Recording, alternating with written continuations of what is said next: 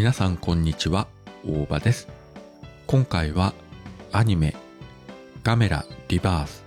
こちらについてお話してみたいと思います。この作品いわゆるネットフリックスオリジナルアニメということで2023年9月7日から全6話が、えー、一挙に配信開始になりました。全6話というとちょっと短い感じもしますけれどもアニメ作品としては珍しく、えー、1話あたりがだいたい45分。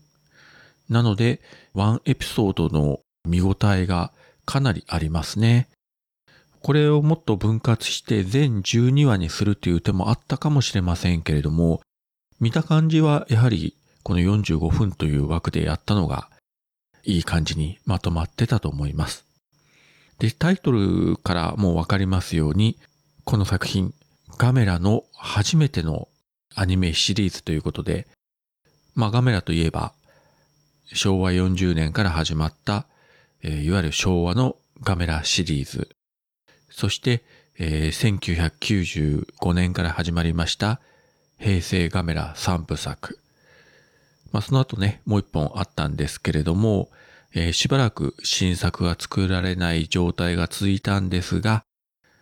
今年、えー、ついにアニメシリーズでガメラが復活しました。で、予告編を見た段階ではですね、結構ガメラのデザインとかいい感じにまとまってますし、何よりですね、今回対戦する怪獣というのが、かつて昭和ガメラシリーズに出てきました。ギャオス、ジャイガー、ジグラ、ギロン、バイラス。まあ、ギャオスはね、あの、平成、えー、シリーズの方でも出てたので、まあ、そう珍しいというあれでもないんですが、ジャイガー、ジグラ、ギロン、バイラスは本当に、えー、昭和のあのシリーズから、まあ当時ね、自分小学生でしたけども、その時以来、えー、新たに見ることになろうとは思いませんでしたし、あの、昭和のガメラシリーズの、まあ、敵対怪獣たちっていうのは、ある意味、東方のゴジラシリーズの怪獣たちよりも個性が強い。まあ、特にね、議論なんて、体の半分が頭で、しかもその頭がいわゆる刀、まあ、包丁のでかいのになってるというね、さらに手裏剣も飛ばすという、もうむちゃくちゃなやつなんですけれども、今回のこのアニメ版の議論とかは、デザインも踏襲してるんですが、非常にあの動きが面白くて、確かにこの議論の頭部の刀を、まあ、刀というか本当に包丁ですけれども、これを活かしたアクションをしてくれるなと。それから、まあ、海中を自由に泳ぎ回るジグラという怪獣がいるんですけれども、まあ、このね、表現も非常に良かったし、バイラスというのはオリジナル版では、いわゆるあの宇宙人、まあ、地球をね、侵略しに来た宇宙人、まあ、イカの化け物みたいなやつなんですが、今回のアニメ版ではかなりエグい形に デザインされてましたし、ジャイガーもね、オリジナル版ではまあ人が入る関係でね、結構丸っこい形だったんですけれども、アニメ版はシャープなデザインになってました。ただですね、昭和のガメラシリーズは、この2作目、ガメラ対バルゴンっていうのがあったんですが、これに出てきたバルゴンという冷凍光線をね、発射して、えー、かつてあのガメラを凍結させたんですけれども、このバルゴンがなぜか今回のこのアニメ版には出てきてないというのが、まあどういった事情があるのかないのかよくわかりませんけども、と残念でしたね。まあデザイン的には若干ジャイガーに近いところもあるっちゃあるので、ダブルという意味で省略されたのか、まあもう一つね、まあこれ関係ないと思うんですけども、まあ、今回のこのガメラリバースは、小学生の子供たち4人の視点で物語が進んでいくんですけれども、昭和のガメラシリーズ、まあ、こちらもね、第1作目から、まあ、ガメラは子供の味方っていう描写があったんですけれども、2作目のガメラ対バルゴンのみ、あの子供が出てきてないんですね。逆に結構この大人のドロドロとした欲望が描かれてて、まあだからといってそれが理由でバルゴンが外されたのかどうかはわかりませんけれども、まあ見たかったな。まあもしね、シーズン2というのがあれば、ぜひ、えー、バルゴン復活させていただきたいと思います。で、先ほど、えー、小学生の子供4人の視点でというお話しましたけれども、まあ、このあたりのね、キャラクターの取り扱いもなかなかの難しいというか、まあ、うまいこと物語には絡めてたんですけれども、まあ、若干ね、演出上、個人的にはちょっとうざいなと思うところもまあ、なきにしもあらず。もっとあの大人たちの視点でやってもよかったのかもしれませんし、そしてこれは今回のこのカメラリバースだけの話ではないんですが、あの、ネットフリックスで配信されてるこのオリジナルアニメ、まあ、このカメラの前にもウルトラマンとか、えー、広角機動隊とか、サイボーグ009とか、まあいろいろありますけれども、作り手はね、実際は違うんですけれども、怪獣とか、まあ、メカニックの描写とか、そういったところは本当に素晴らしいし、まあ、特に今回ガメラとか、その怪獣たちの重々しさ、巨大感、異形さっていうのは非常によく、えー、描写されて、しかもいい動きをしてたんですが、あの人間のキャラクターたちの動きがどの作品も同じに見えるんですね。で、顔の表情、キャラクターデザインも大体同じ。あの、今回自分がこのガメラ見てたら、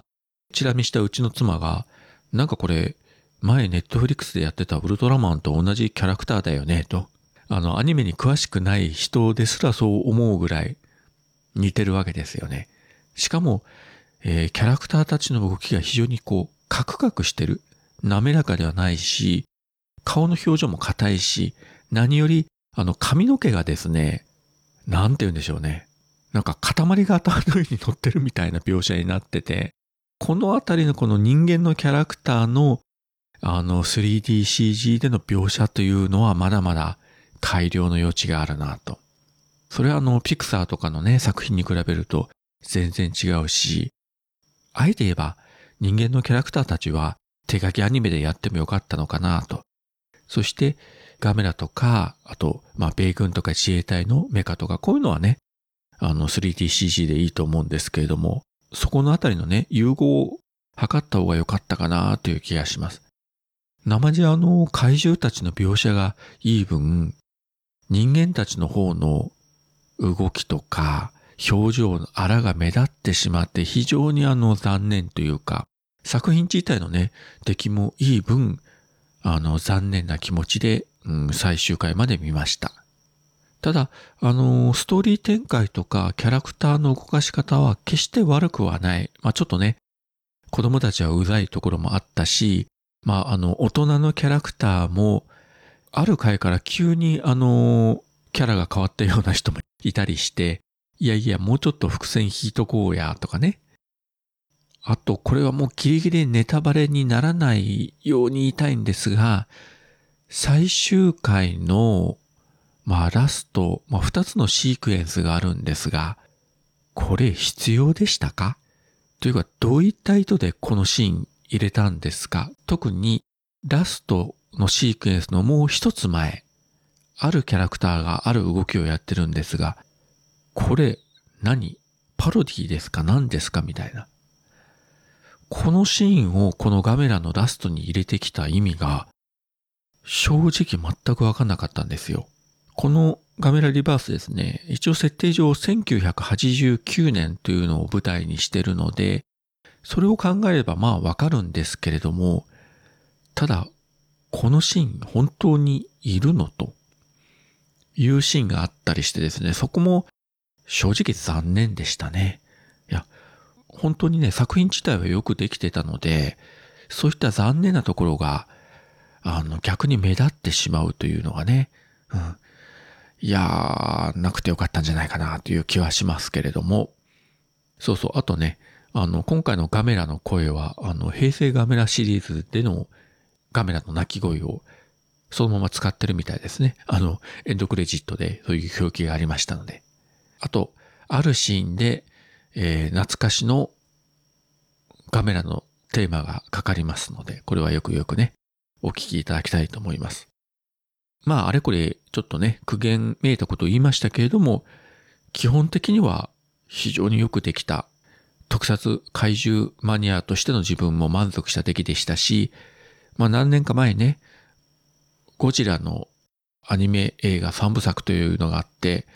これも1作目はまあまあだったんだけど、2作目3作目とこう進んでいくと、もうグダグダになってしまって、結局なんじゃこらっていう感じになっちゃったんですけれども、それに比べれば、えー、はるかにいい出来だし、まあこれをきっかけにね、まあシーズン2というのがあれば期待したいし、そして何より実写版の新しいカメラというのをぜひ映画館で見たいなと。まあゴジラもね、今年、あの、ゴジラマイナスワンというので復活しますし、まあすぐ来年というわけいかないでしょうけれども、近いうちに新作カメラを映画館で見ることができればいいなと思います。はい。そういったわけで今回はアニメガメラリバースこちらの作品についてお話しさせていただきました。それではまた。オルネポ10周年記念シングル「ウォンチブエベクマジャックインレーベルプロデュースによりダウンロード販売中購入者にはカラオケ音源付き CD をプレゼントします CD 単品でも売ってますどちらも300円クマジャックインレーベルかオルネポ特設ページの方へアクセスください